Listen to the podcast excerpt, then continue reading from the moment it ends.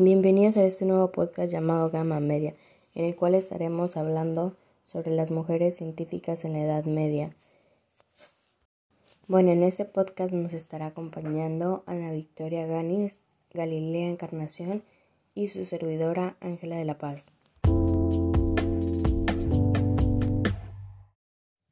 Hacer una síntesis de la situación de la mujer durante la Edad Media cuenta con un primer escollo se trata de un largo periodo de diez siglos, en los que la sociedad, la cultura y las costumbres sufrieron muchas variaciones.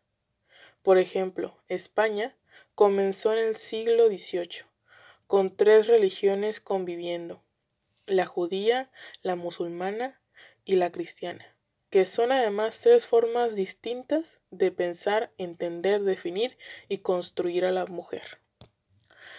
Pero el verdadero problema que nos encontramos a la hora de definir la historia de las mujeres en la Edad Media es la percepción que en general se ha tenido de la Edad Media, durante siglos llegando incluso a la actualidad. Por la inercia del Renacimiento, la sociedad occidental contemporánea todavía considera la Edad Media una época de ignorancia, de embrutecimiento y de subdesarrollo. El término Renacimiento fue un invento italiano del siglo XVI para anunciar que tras diez siglos de barbarie había vuelto la luz cultural del mundo clásico grecorromano.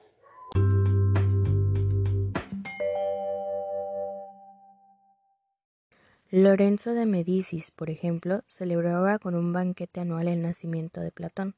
Dante usó a Virgilio como guía a los infiernos y Erasmo honraba a Cicerón como a un santo. Mujeres tocando instrumentos musicales en la Edad Media al Renacimiento en los siglos XV y XVI. No solo hay un redescubrimiento, sino una imitación del clasicismo. Lo malo de ello es que todo lo que no era conforme a la plástica y a la cultura griega y romana era rechazado sin piedad. La sociedad moderna actual continuaba cayendo en el tópico de que la Edad Media fue la etapa de la historia occidental más oscura, bárbara, violenta, supersticiosa, represiva y misógina. A ello ha contribuido la literatura fantástica, los cómics, el cine, etc.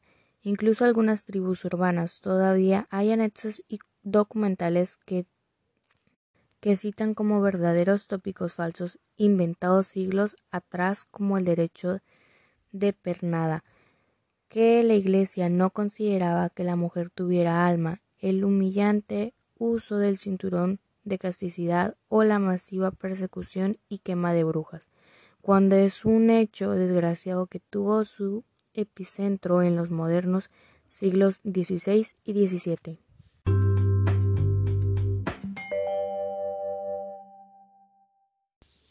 Todavía hay escritores, periodistas o personas que escriben en foros de internet que escriben cosas como que hasta el concilio de Trento la Iglesia Católica no reconoció el alma de las mujeres. Estas ignorancias no son otra cosa que el resultado de la transgiberación desde hace mucho tiempo perpetrada sobre la religión y sobre ciertos periodos de la historia. El más humilde de los viajeros habrá comprobado hasta la saciedad de la escultura y la pintura medieval la presencia de miles de santas representadas en sus vidas, ya sea milagros, martirios, etc. Con sus nimbos de santidad sobre su cabeza. En otras ocasiones serán reinas, mujeres de la nobleza y abadesas. Aparecen en sus sepulcros recién fallecidas y los ángeles portando sus almas al cielo. Existen miles de santas representadas en la pintura y escultura de la Edad Media, que estas son las mujeres medievales. El santoral católico está repleto de mujeres reconocidas como santas desde los albores de la persecución romana sobre los primeros cristianos. Por tanto, obviamente es falso, así que, y lo podemos comprobar con las imágenes del Concilio de Trento.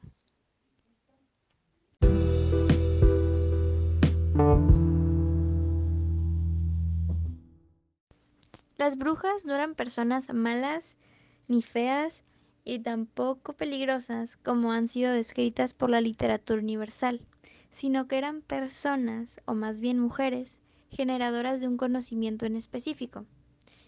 En la Edad Media, cuando predominaba un modelo social masculino, el saber que las mujeres podían lograr tantos aportes en la ciencia, en la medicina, en la historia, etc., fue considerado amenazante porque, como mencioné antes, se utilizaba un modelo social donde por jerarquía el hombre era el más importante. Y claramente no se iba a permitir un cambio en donde las mujeres fueran igual o más importantes que los hombres. Así que por esta misma razón, las mujeres que específicamente estudiaban estas todas estas ramas o cualquier rama para lograr hacer aportes a la sociedad fueron aún más reprimidas de lo que ya eran en la época y fueron torturadas y fueron quemadas en hogueras. En el libro El retorno de las brujas, la filósofa Norma Blasquez Graf, que es una especialista en ciencia y género eh, de la ciudad de la Universidad Nacional Autónoma de México, nos explica que aunque la población femenina no tuvo acceso a la educación superior, sino hasta el periodo transitorio del siglo XIX al XX, siempre ha generado conocimiento. Ella nos pone de ejemplo el saber de las brujas en la Europa de los siglos XIV al XVII y nos pone en un mundo contemporáneo en el que la progresiva incorporación de las mujeres en la ciencia pues ha modificado las estructuras de las instituciones y el proceso creativo del conocimiento. Y bueno, el especialista en una entrevista aborda el contenido de su libro y subraya la contribución de la mirada crítica e innovadora de las mujeres al quehacer científico.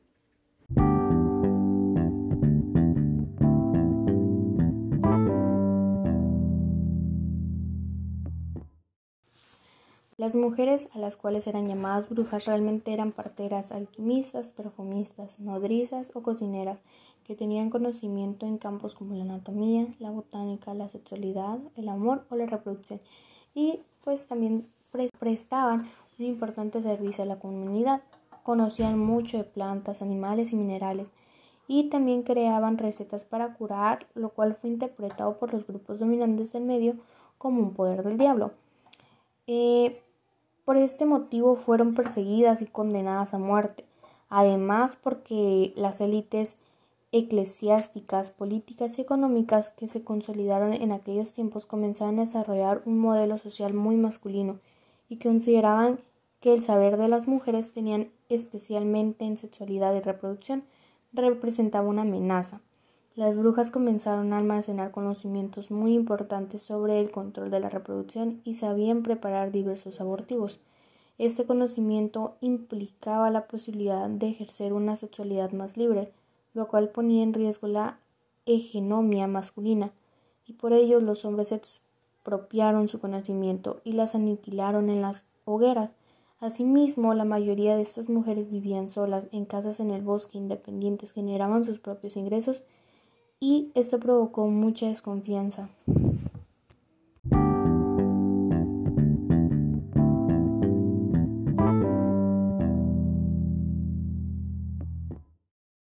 Durante los siglos XVI y XVII tuvo lugar el periodo que a día de hoy se conoce como la Revolución Científica, con motivo de la notable evolución que experimentaron las disciplinas como la biología, la física o la astronomía, en comparación con el periodo medieval. Aunque tuvieron más oportunidades a partir del siglo XVI, seguía siendo un periodo complicado para aquellas que querían estudiar ciencia, pues las universidades seguían siendo reacias a acoger a mujeres en sus clases. Por eso algunas de las mejores científicas de la época no tuvieron la oportunidad de estudiar alguna carrera relacionada con la ciencia. Hoy el 30% de los estudiantes de ciencias son mujeres. Por eso el retorno de las brujas, pues todas esas mujeres que aniquilaron en la Edad Media, que conocían del aborto, de la fertilidad o de la sexualidad, se reacomodaron en el siglo XXI y hoy ocupan espacios muy importantes, sobre todo en las ciencias naturales y en la salud.